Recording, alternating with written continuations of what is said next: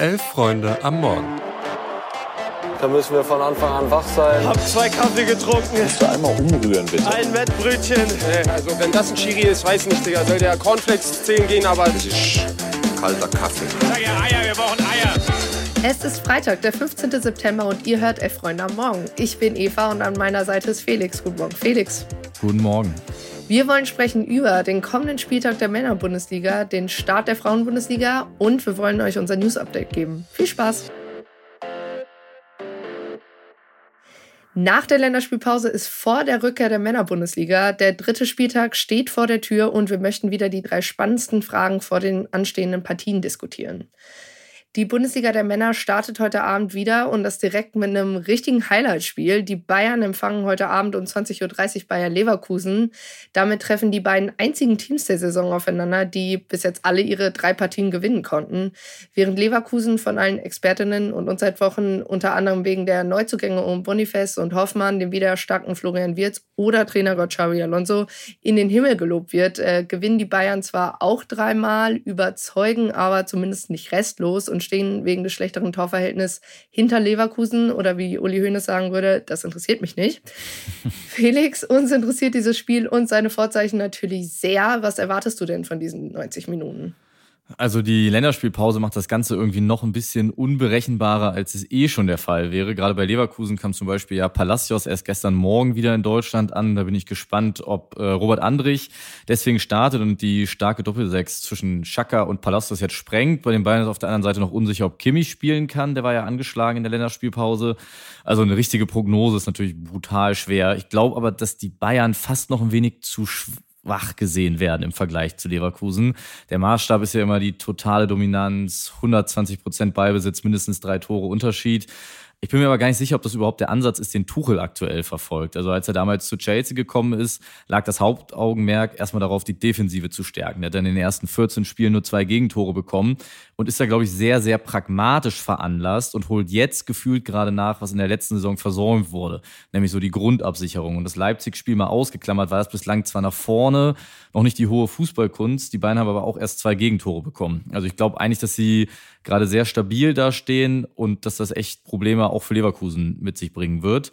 Was glaubst du denn? Hat Leverkusen da eine Chance in München?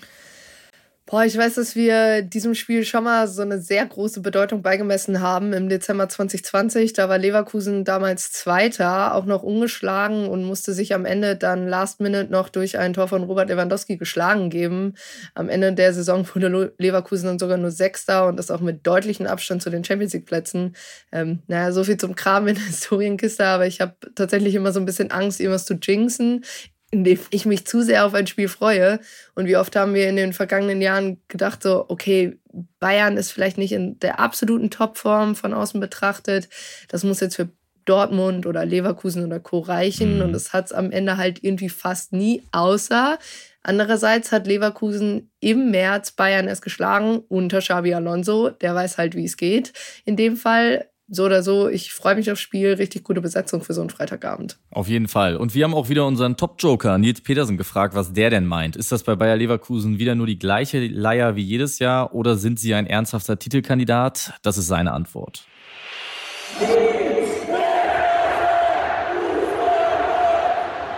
Petersens Joker. In meinen Augen hat sich Leverkusen brutal verstärkt. Äh, mit Hofmann nochmal richtig Qualität über die Außenbahn bekommen. Äh, Wirtz ist ja auch wie Neuzugang, äh, der jetzt wieder fit ist. Dann hat man mit Boniface einen Brecher vorne im Sturm, der für 20 plus x Tore gut ist. Ähm, du hast mit Chaka jemanden Lautsprecher, neben Andrich, der ja auch noch ein Lautsprecher ist. Sowas fehlt ja auch manchmal ähm, so einer jungen, talentierten Mannschaft, wie Leverkusen sie immer war. Ähm, du hast hinten eine eingespielte Dreierkette, du hast Qualität über äh, Frimpong außen und Tempo ohne Ende. Und was das Allerwichtigste ist, du hast ähm, einen Coach, der auch ein Star ist, ja, so ein bisschen auch der Star der Truppe, ähm, der eine wahnsinnige Aura hat, so ein Charisma, dem umgibt irgendwie was und das macht den Verein auch nochmal ein Stück weit größer. Vielleicht hat das äh, dem Verein auch gefehlt und der Erfolg stellt sich jetzt gerade erst ein. Äh, das braucht natürlich auch eine Zeit. Deswegen bin ich sehr gespannt und traue Leverkusen auf alle Fälle einen Platz unter den Top 3 zu. Ob es für mehr reicht, ähm, da kommt es natürlich auf viele Faktoren an, aber ähm, ich bin Fan der Mannschaft. Ja, da danke an Nils. Ich glaube, der geht so ein bisschen mit unseren Einschätzungen mit. Aber Felix, was steht denn sonst noch an in der Bundesliga? Ja, ich bin gespannt, ob Köln es schafft, das erste Mal zu gewinnen. Die haben ja erst einen Punkt aus den ersten drei Spielen geholt, dafür aber auch gegen Dortmund, Wolfsburg und Frankfurt gespielt, also vergleichsweise starke Gegner gehabt zum Auftakt. Ich glaube, zu Hause gegen Hoffenheim sollte jetzt aber der erste Sieg her, vor allem weil ja immer wieder der etwas dünne Kader kritisiert wurde, vor allem schon direkt in der Transferperiode. Jetzt fallen da genau mit Erik Martel und Matthias Olesen die beiden vorgesehenen Sechser für das Spiel aus. Mit Lubicic ist da noch jemand da, aber ich glaube, so eine erneute Niederlage könnte zumindest im Umfeld langsam unbequem werden. Ja, ich weiß nicht, Hoffenheim spielt auch irgendwie eine weirde Saison bis jetzt. Im Spiel kann, glaube ich, von 0-0 bis 4-4 auch irgendwie alles passieren. Ich bin tatsächlich sehr gespannt auf Heidenheim gegen Bremen. Da klingelt direkt die Kuhglocke bei mir am Gedanken an das Relegationsspiel zwischen den beiden vor ein paar Jahren. Aber sonst bin ich ähm, tatsächlich gespannt darauf, was Ole Werners Idee gegen die Mannschaft ist, die Dortmund einen Punkt abgeluchst hat. Und so klar wie auf dem Papier sind da die Rollen tatsächlich noch nicht für mich verteilt. Ja, und von der Männerbundesliga zur Frauenbundesliga und da eröffnen auch die Frauen des FC Bayern den Spieltag und auch die neue Spielzeit heute Abend.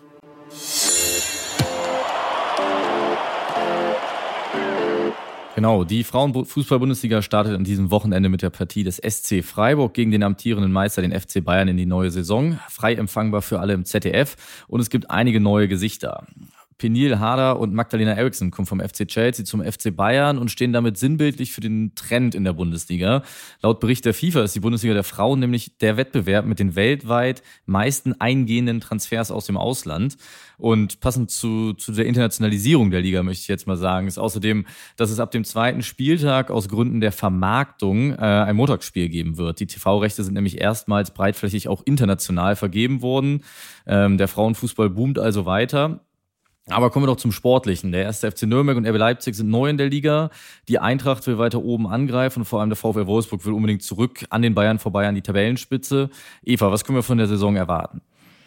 Ich tue mich tatsächlich immer so ein bisschen schwer mit Saisonprognosen in jeglicher Form, weil vor allem, weil ich immer kolossal daneben liege. Ich denke mal, an der Spitze können wir uns etwas unkreativ auf ein Kopf-an-Kopf-Rennen zwischen Wolfsburg und Bayern einstellen. Ich glaube, das sehen sehr, sehr viele Menschen so. Da führt für mich irgendwie auch kein Weg dran vorbei. Dahinter wird es dann, glaube ich, etwas spannender. Frankfurt, Hoffenheim, Leverkusen wären da so die Teams, die ich da um die Champions League Quali streiten können. Im Keller finden wir, denke ich, einen der Aussteiger wieder. So ist ja leider immer. Über die Gründe haben wir ja auch hier diese Woche schon gesprochen. Hatten ja auch mit Nürnberg ähm, den O-Ton mit dabei bei nur zwölf Teams ist der Platz halt auch einfach sehr begrenzt mhm. und der mhm. Fight im Keller umso größer. Und ja, so sehr, mich, sehr ich mich über das wachsende Interesse und mediale Interesse am Fußball der Frauen freue, Montagsspiele gehören einfach abgeschafft. Absolut. Zum Abschluss unserer kleinen O-Ton-Reihe hören wir jetzt noch die Nationaltorhüterin Merle Froms vom VfL Wolfsburg. Von ihr wollten wir wissen, was der VfL denn jetzt braucht, um anders als in der vergangenen Saison wieder die Meisterschaft gewinnen zu können. Ähm, der VfL braucht Siege, um die Meisterschaft wieder nach Hause zu holen. Wir wollen jedes Bundesligaspiel gewinnen. Was uns stark macht, ist auf jeden Fall unsere Teamdynamik. Wir haben äh, super Charaktere in der Mannschaft, die Bock haben, Titel zu gewinnen, die ähm, bereit sind, ähm, auf dem Platz zu kämpfen, aber auch in der Lage sind, mal was Verrücktes zu tun, was Unerwartetes und äh, füreinander kämpfen. Und zum Abschluss dieser Folge geben wir euch wie gewohnt noch ein kurzes News-Update.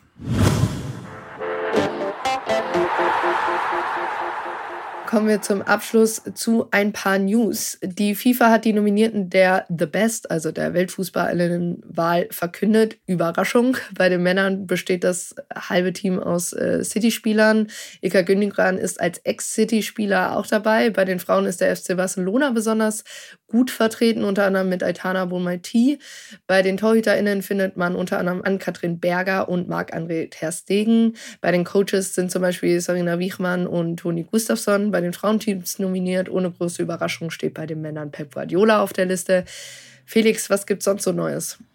Jaden Sancho darf nicht mehr mit der Mannschaft von Manchester United trainieren, nachdem er zuvor Trainer Erik Ten Haag stark kritisiert hatte. Manchester United hat in der wahrscheinlich kürzesten Pressemitteilung jemals bekannt gegeben, dass vorbehaltlich der Lösung einer disziplinarischen Angelegenheit Jaden Sancho weiterhin ein individuelles Trainingsprogramm fernab des Profiteams absolvieren wird. Da stand tatsächlich nur dieser eine Satz drin, mehr nicht. Sancho hatte Den Haag der Lüge bezichtigt, nachdem der ihn wegen angeblich äh, laut Sancho schlechter Trainingsleistung nicht mehr für den Kader nominiert hatte. Ja, also man kann nur hoffen, gerade mit Blick auf den Sancho, der hier in der Bundesliga gespielt hat, dass da eine Lösung gefunden wird.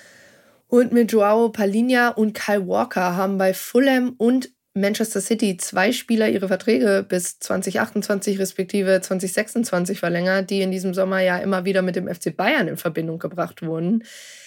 Eine Bitte habe ich an die Vereine. Wir müssen schon die ganzen kultigen Transfervideos aushalten. Wenn jetzt jeder Verein bei Vertragsverlängerungen auch noch sowas abzieht, dann ciao. Also kannst du Social Media einfach zumachen für Sommer und Winter und eigentlich immer. Vielleicht demnächst noch jeden neu angepflanzten Hybridgrashalm zur Sensation machen. Dann haben wir es, glaube ich, auch alles.